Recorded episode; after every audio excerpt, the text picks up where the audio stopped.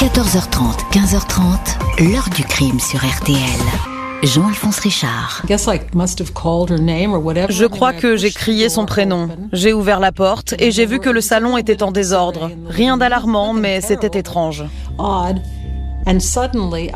Et soudain, j'ai vu ses jambes contre un mur et j'ai tout de suite su qu'elle était morte. Bonjour, elle s'annonçait comme l'une des top modèles les plus en vue des années 80, belle, chic et glamour.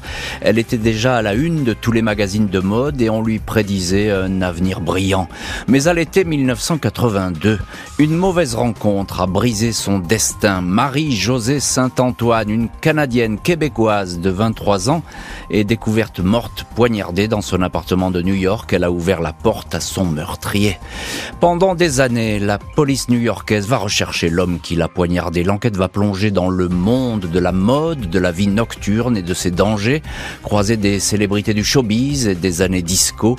Des suspects, au moins trois hommes vont se profiler derrière les investigations, mais toujours en nombre chinoise, tous protégés par des alibis. Il faudra attendre 20 ans pour qu'une lueur éclaire enfin ce crime gratuit qui n'aura duré qu'une poignée de secondes. Lequel de ces hommes a donc tué la jeune québécoise que tout le monde se disputait et surtout pourquoi? Avec nos invités, nous allons aujourd'hui remonter le fil de cette histoire secrète. 14h30, 15h30. L'heure du crime sur RTL. Dans l'heure du crime aujourd'hui, le meurtre d'une mannequin canadienne, Marie-Josée Saint-Antoine, à New York à l'été 1982. La jeune femme était en passe de se construire une carrière internationale, la nouvelle égérie des magazines, quand on va la découvrir morte. Ce vendredi 18 juin 1982, aux alentours de 1h30 du matin, Kathleen O'Reilly rentre chez elle à New York, un petit immeuble de briques sur la 23e rue entre la 2e et la 3e avenue.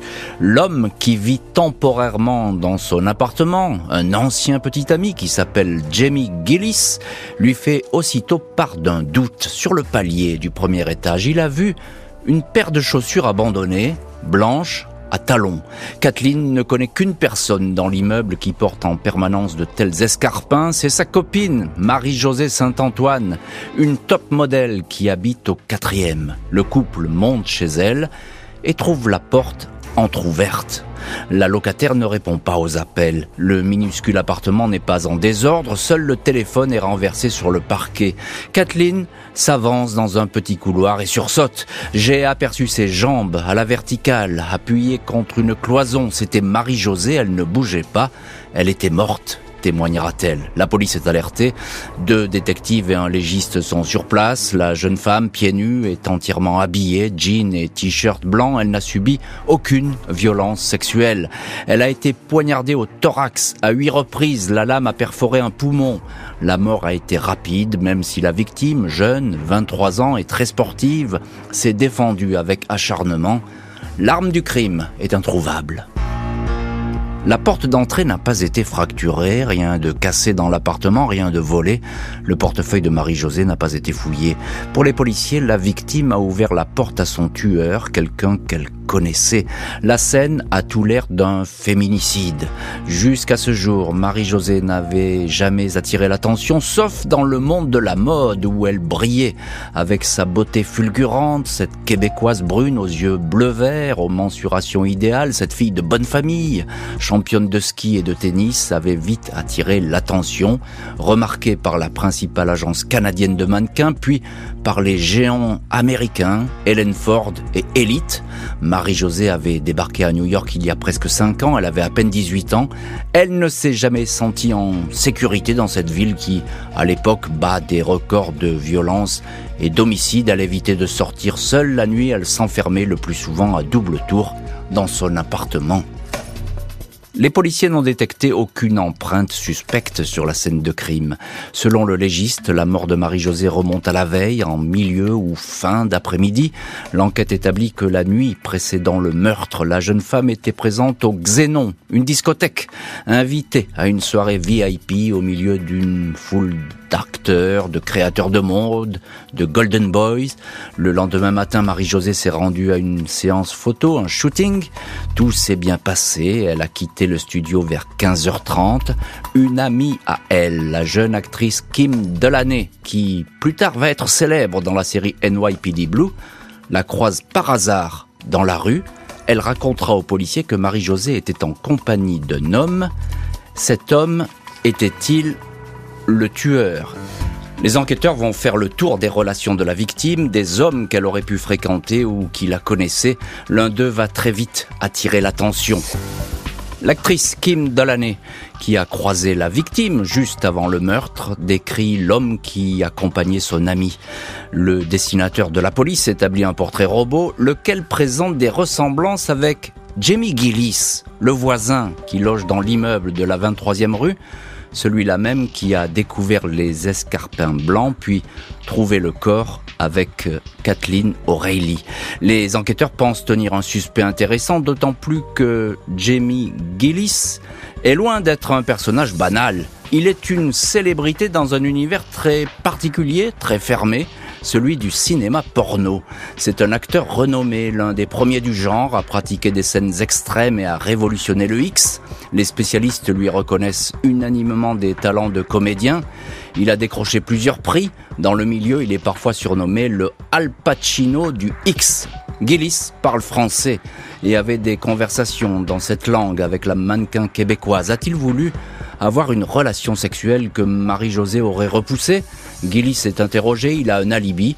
L'après-midi du crime, il se trouvait, comme presque chaque jour, sur un champ de course hippique où il dépense son argent. Il a pris un train de banlieue, bu un gin tonic dans un bar à la gare de Penn Station.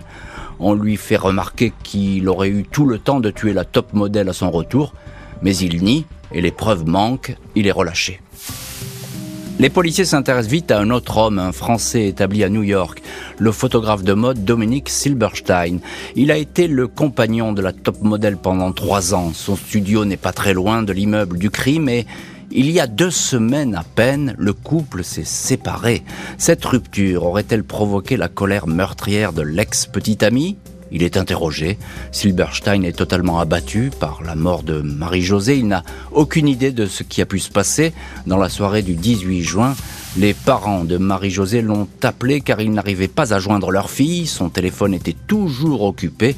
Dominique Silberstein s'est donc rendu à l'immeuble. Il a déposé un mot sur la boîte aux lettres de la mannequin, mot en français, indiquant qu'elle devait rappeler tout de suite ses parents. Un mot effectivement saisi par les policiers. Malgré la récente rupture, le Français avait toujours d'excellents rapports avec Marie-Josée. Il est soumis au détecteur de mensonges, il a un alibi implacable. À l'heure du crime, il était en studio, en pleine séance photo. Plusieurs modèles confirment cet emploi du temps. La police l'exclut de la liste des suspects. En quelques jours, les enquêteurs interrogent 40 personnes. La liste des hommes présents à la discothèque Le Xénon, dernière sortie de Marie-Josée, est passée au crible. Mais ces vérifications se révèlent stériles. La police étudie un possible règlement de compte dans le monde de la mode. Les contrats de la mannequin sont examinés, mais rien de suspect. Le frère cadet de Marie-Josée, Saint-Antoine, Jean-Luc, se rend à New York pour aller chercher le corps de sa sœur.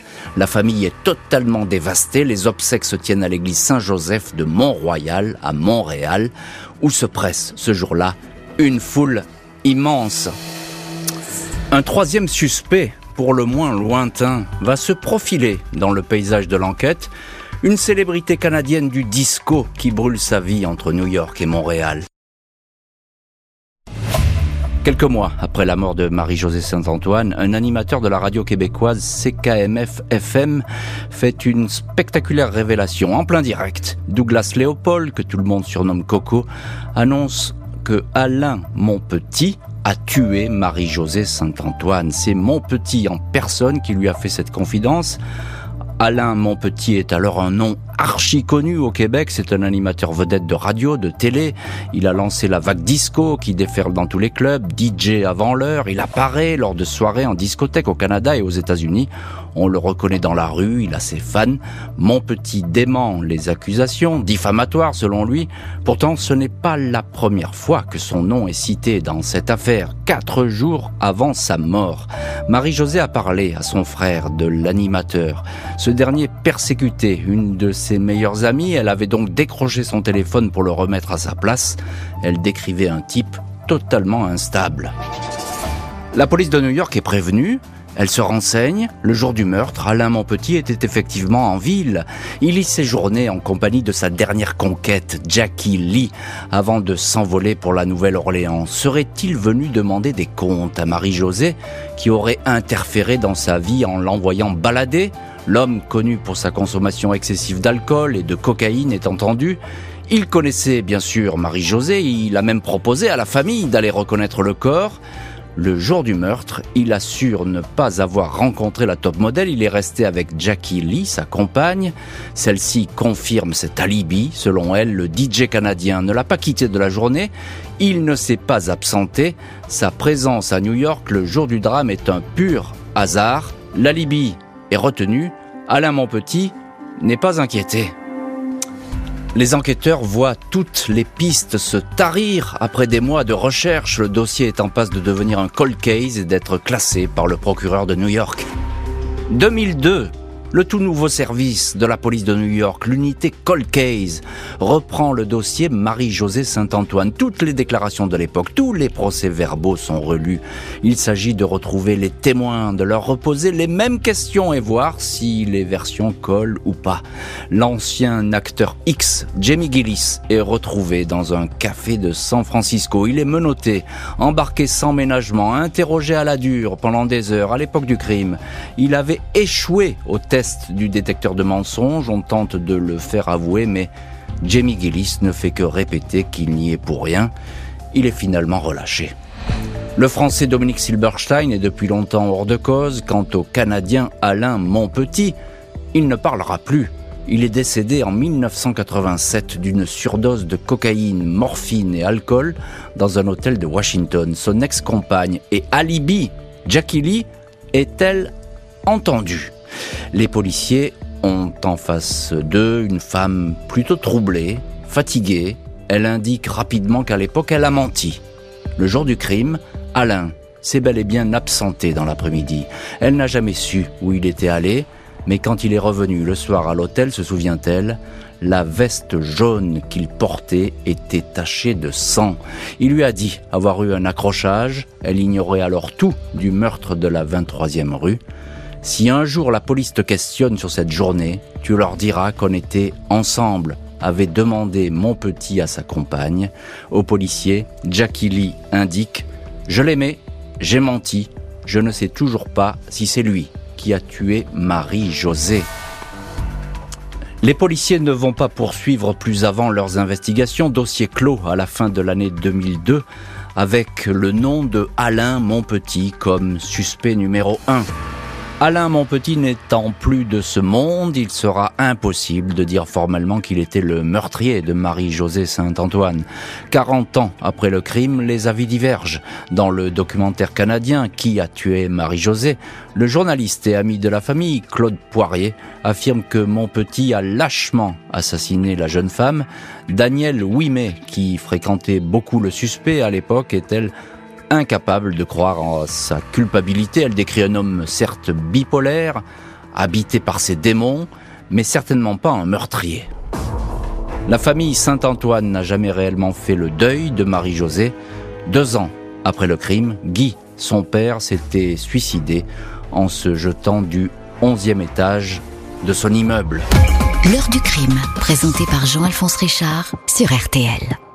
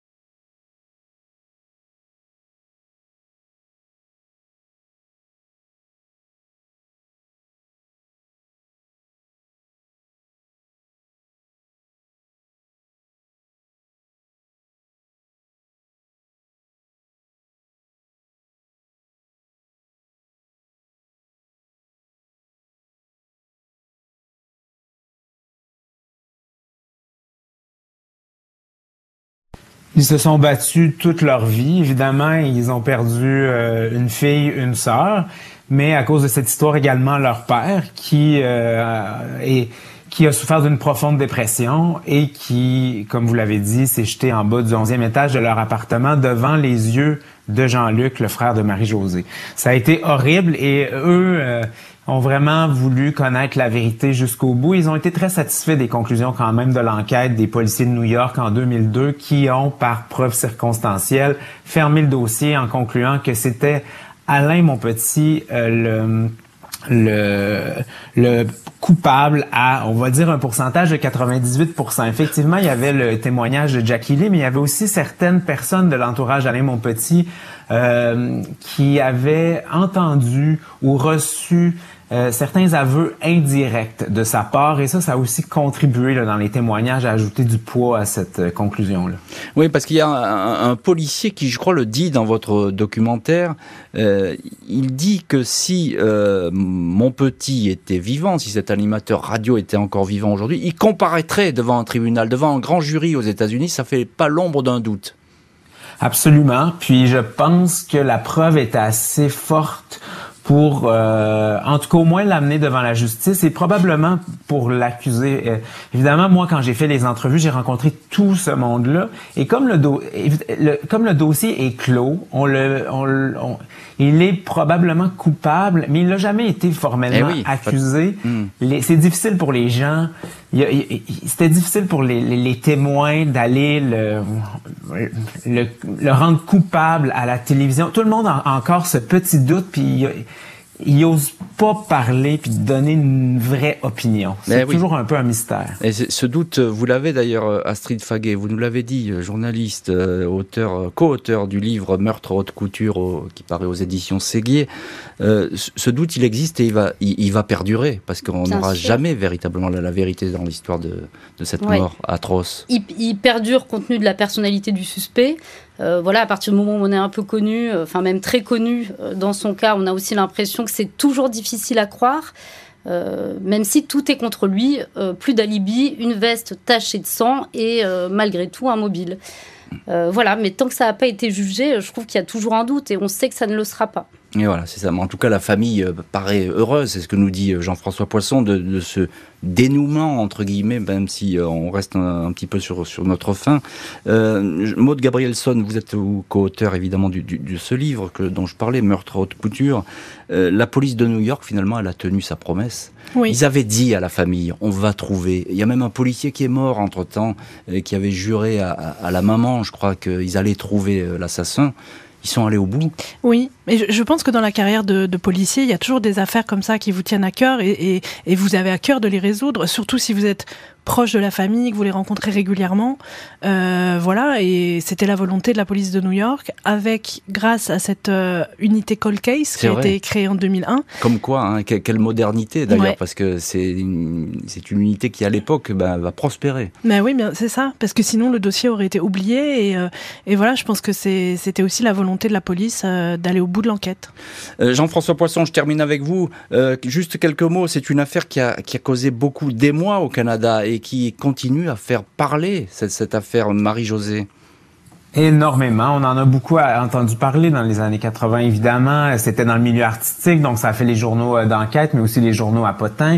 Euh, tout le milieu artistique québécois était un peu impliqué de près ou de loin dans cette histoire-là. Tout le monde la, la, connaissait, le connaissait, donc ça a mm. été très populaire. Puis quand la série est sortie, ça a aussi euh, ravivé beaucoup de débats. Et ravivé également beaucoup de, souvenirs, y compris dans, cette famille de Marie-Josée Saint-Antoine. Merci beaucoup Jean-François Poisson, Astrid Faguet, Maude Gabrielson d'avoir été les invités aujourd'hui de l'heure du crime. Merci à l'équipe de l'émission, Justine Vignot, Marie Bossard à la préparation, Boris Pirédu était à la réalisation.